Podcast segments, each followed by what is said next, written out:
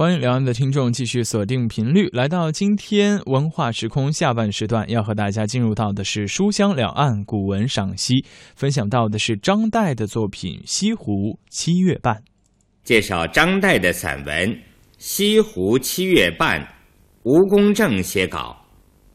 张岱生于一五九七年，死于一六七九年，字。宗子，又字石公，别号陶安，明末清初山阴人。山阴是现在的浙江省绍兴县。张岱出身在仕宦家庭，文学成就较高。《西湖七月半》是他的代表作。七月半。指农历七月十五日中元节。这一天，杭州人倾城出动游西湖。这篇文章就是写这种情景的。文章一开始就点出了全文的描写中心：西湖七月半，一无可看，只可看看七月半之人。作者撇开其他情景，单单只写西湖七月半的人，这样的艺术构思是别具一格的。看七月半之人，以五类看之，这是概括，用来总领下文，然后逐类加以描写。其一。楼船箫鼓，峨冠盛筵，灯火幽兮，声光相乱。名为看月，而实不见月者。这句话中的楼船，指船舱是楼形的高大船只。箫鼓。吹箫打鼓，泛指奏乐。峨冠，高高的帽子；盛筵，丰盛的酒席。幽兮的幽，指幽灵，演戏的人；兮指仆人。这些人，他们乘坐楼形的大船，戴着高高的帽子，摆着丰盛的酒宴。点起明亮的灯火，有幽灵演唱，有仆人侍候，声光相乱，描述了情态。光字落实了前面的灯火二字，声字落实了前面的箫鼓和幽字，乱字。极为生动地描述了他们寻欢作乐的情景。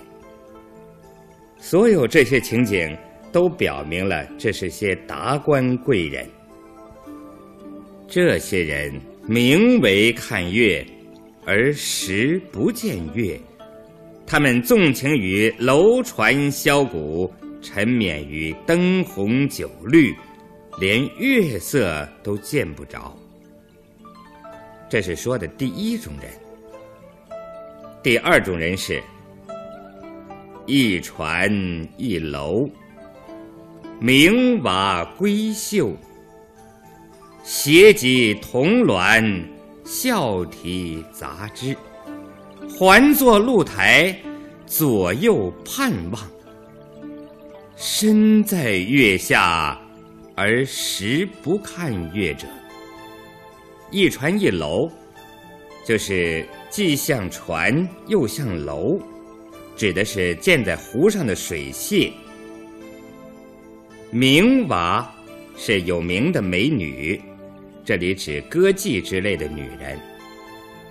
闺秀指德貌双全的大家女子。铜銮指相貌好看的男童。露台。指露天的平台。这里所描述的情景，与上面的有所区别。他们不是在灯红酒绿中狂欢狂乐，而是在歌妓、男童、闺秀的簇拥下，环坐在平台上取笑作乐。笑题杂枝的“杂”字，和上文的声光相乱的“乱”字，有异曲同工之妙。嬉笑声。和啼叫声混成一片。这些人身在月下，而时不看月，因为他们左右盼望，心不在焉。第三种人是：一传一声歌，铭记闲僧，浅斟低唱。若管青丝，竹肉相发。意在月下，亦看月，而与人看其看月者。这一类人也坐船，也有笙歌伴鹤，但是他们陪游的人不同，是名妓闲僧。名妓就是著名的妓女，闲僧指在庙外闲玩的和尚。这些人不是狂饮狂欢，而是浅斟低唱。所谓浅斟，就是慢慢的喝酒；所谓低唱，就是婉转的歌唱。若管青丝，管指管乐。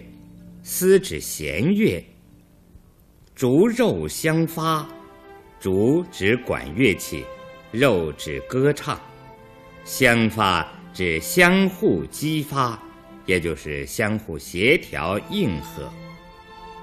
这种人，意在月下，亦看月，而遇人看其看月者。这就是说。他们也在月光下，也在赏月，其实是希望别人来看他们。第四种人是不舟不车，不山不泽，酒醉饭饱，呼群三五，击入人丛。招庆断桥，销户嘈杂，装假醉，唱无腔曲。乐亦看，看乐者亦看，不看乐者亦看，而实无一看者。这种人不乘船，也不乘车，不山不泽，既不穿长衫。也不戴头巾，行为放浪，不拘礼节。他们喝够了酒，吃饱了饭，呼唤起三五个人结成一群，用力挤进人流中间，赶到招庆断桥这样一些热闹地方。他们在人群中销呼嘈杂，狂叫乱嚷，还装成假醉。唱着没有腔调的曲子，看来这伙人是一批市井戏民，中间难免夹杂了一些无赖汉。这伙人也看月亮，也看观赏月亮的人，也看那些不看月亮的人。由于他们注意力不集中，视线分散，搅在人群中起哄凑热闹。因而，在实际上，什么也没有真正看到。第五种人是：小船轻晃，静鸡暖炉，茶称玄煮，素瓷净地，好友佳人邀月同坐，或逆影树下。或桃销李湖，看月而人不见其看月之态，亦不作意看者。这种人乘着小船，挂着青黄，也就是细薄的帷幔。船上有干净的茶几、暖炉，还有一种叫茶称的器具，可以用来随时煮茶。煮好以后，他们就用白净的瓷杯，很斯文的端送。显然，这是些文人雅士。他们隐身树下，泛舟里湖，为的是躲避喧闹。看月，而人不见其看月之态，亦不作意看。这种人是专心的观赏月亮，人们看不到他们看月的姿态，他们自己也不故意做出看月的样子。写完了五种人看月的情景和态度以后，作者用重彩浓墨写杭州人游湖的大场面。杭人游湖，四出有归。闭月如愁，四指上午九时到十一时，有指下午五时到七时。闭月如愁，是说他们逃避月亮，像逃避仇人一样。上午游湖，下午就赶紧回家。这是写平时的表现，目的是跟世袭，也就是。这七月十五日晚上的情景做对比。世袭好名，逐队争出，多靠门军酒钱。教夫情聊，列寺岸上。一入舟，宿舟子急放断桥，赶入盛会。好名。是说号中元节游湖的虚名，逐队争出，意思是一队接着一队争着出城去游湖。多靠门军酒钱，就是多多的赏钱给守卫城门的士兵。擎辽就是举起火把，列寺岸上的寺是等待的意思，一齐排列在岸上。等待。一入舟，宿舟子急放断桥，赶入盛会。舟子就是船夫，放是行船的意思。连起来说就是，他们一上船，马上催促船夫加快速度，把船开向断桥，投进盛会中去。速、急、赶三个字。把这些人那种迫不及待的情态描绘得活灵活现。作者接着写道：“已故二更以前，人声鼓吹，如浮如汉，如演如意，如聋如哑，大船小船一齐凑岸。”一无所见，只见高击高，舟触舟，肩磨肩，面看面而已。二鼓指二更天，古代靠击鼓来报时。鼓吹指音乐声，如沸如汗，意思是。像开水沸腾的声音，又像物体摇动的声音。如演如呓的演，是指梦中惊叫；呓是指说梦话。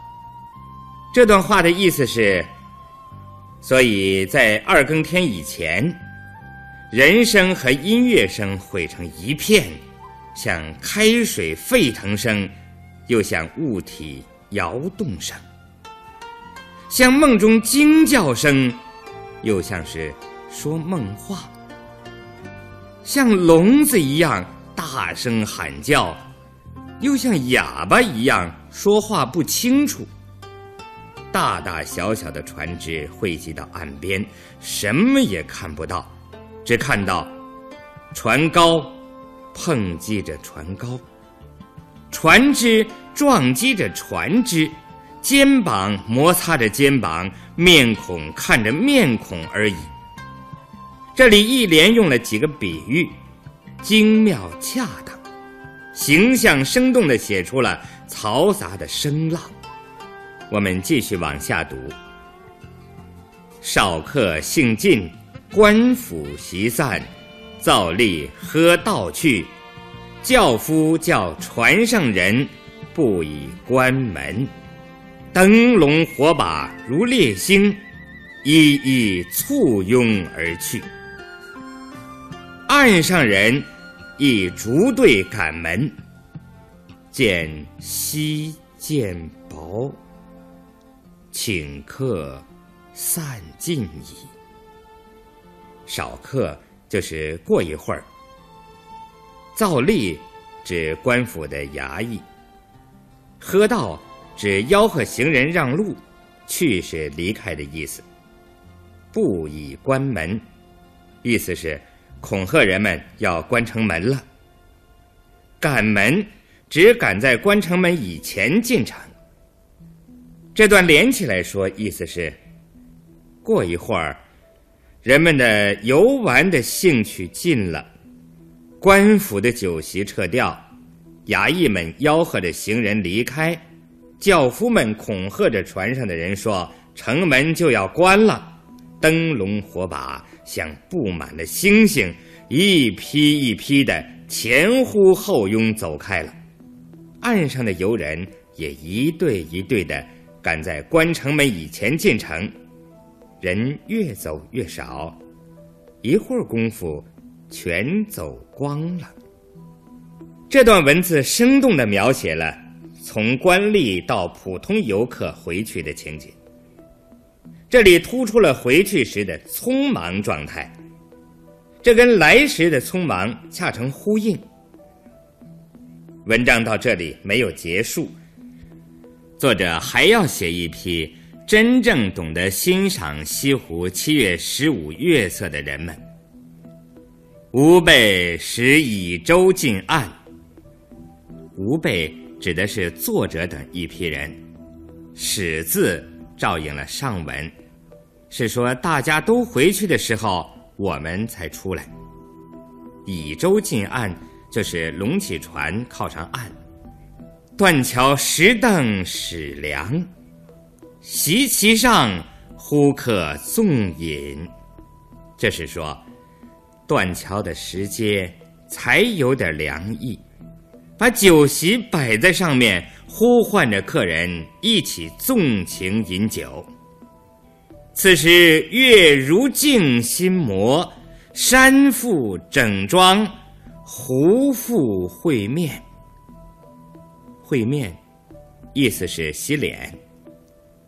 这个时候，月亮像刚刚磨过的铜镜一样，湖光山色，重新整装洗脸，恢复了平静和光亮。这既写出了月的明亮皎洁，山的秀丽，水的娇媚，又通过“心”字和“复”字。跟前面所写的景象做对比，作者的褒和贬是很明显的。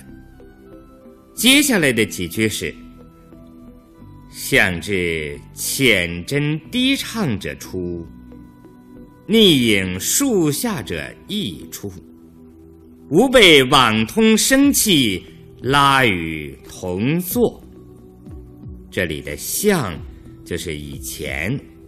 意思是说，前面提到的那些慢慢喝酒、婉转唱歌的人出现了，藏身在树影下的人也出现了。我们去和他们打招呼，拉着他们一起坐下。作者把前面写到的两种人纳入到这幅画里面来了，处处注意上下文的照应。文章接着写道。运有来，名既至，杯注安，竹肉发。韵有，指风雅的朋友；注就是筷子。风雅的朋友来了，著名的歌妓到了，杯酒筷子摆好了，管乐声乐一齐出现了。他们这种玩乐虽然热闹，但不像达官贵人那样的狂欢，透现出。某种雅趣，他们的兴致也颇浓，一直玩到月色迷茫、东方快要透亮的凌晨。这就是文章中所写的“月色苍凉，东方将白，客方散去”。在客人走后，吾辈。纵舟，酣睡于十里荷花之中，香气拍人，清梦甚切。纵舟就是让船随便飘荡。古人常说，杭州有三秋桂子，十里荷花。十里指方圆面积，意思是说，我们让船儿随便飘荡，在十里荷花的湖面上美美的睡觉，香气吹在人身上，平和安静的梦，非常惬意。这篇文章生动地描述了。西湖七月十五的狂热景象，作者对那些庸俗游客的种种表演，表现出轻蔑的感情。他所欣赏的是包括自己在内的一批文人的高雅情趣。当然，这种情趣是封建士大夫文人的情趣，我们在阅读的时候是要仔细分辨的。这篇文章格调清新，描写生动，文辞优美，有很高的艺术成就。由于西湖七月半是个狂热的节日，作者所要描写的是游人，因而文章一开始用“只可看看七月半之人”一句话点出了中心，接着。作者运用高度的艺术概括，把西湖游客分成五种人加以描绘。在描绘时，都是根据文章一开始所确定的“看”字来进行的，表现出作者的艺术描绘有着明确的着眼点。所以，作者虽然把五种人并列起来写。但是都以看之来收束，因而不显得散乱。这五种人的描绘，经过了作者的艺术概括和提炼，很有代表性和典型意义。虽然作者没有对每一种人的身份和社会地位加以提示，但是我们从这些人的游湖情景，完全可以推测。和想象得到，这就显示出作者艺术描写的高超本领。五种游人的描绘相对独立，各自形成一幅完整的画面。在每幅画面的描绘中，都是用简练传神的笔墨。作者总是先做具体描述。然后指出他们看月的态度，一经点示便昭然若揭，确实有画龙点睛的艺术效果。字里行间还表现出作者的抑扬褒贬，看出作者主观评价的倾向性。作者在行文的时候有和有分。有概括描述，有具体描述，有综述，也有分述，有自然景象的描述，也有人物情态的描述，显示出章法的多变化。而作者所欣赏的是无备游湖的方式和情怀，放在最后一部分进行。这是作者笔墨的落脚点，因而前面的大段大段的文字就或明或暗，发挥了对比映衬作用。作者逐层过渡，一路写来，使得最后部分显得顺理成章。文章的描述好像是电影中的镜头，一个镜头就是一幅图画。但是镜头和镜头之间，又不是割裂开的。除了用了对比映衬的手法以外，还适当把前文已有的描述挪到后面来。例如，“向之浅斟低唱者出，逆影树下者亦出”等句子。就把前后画面适当的加以勾连，并且组合成一幅新的艺术画面。这样，整个文章既做到章法的多变化，又做到结构的严谨。这是写作艺术上的又一个重要特色。这篇文章的笔墨是富有变化的，多彩多姿的。有时浓重，有时又素淡。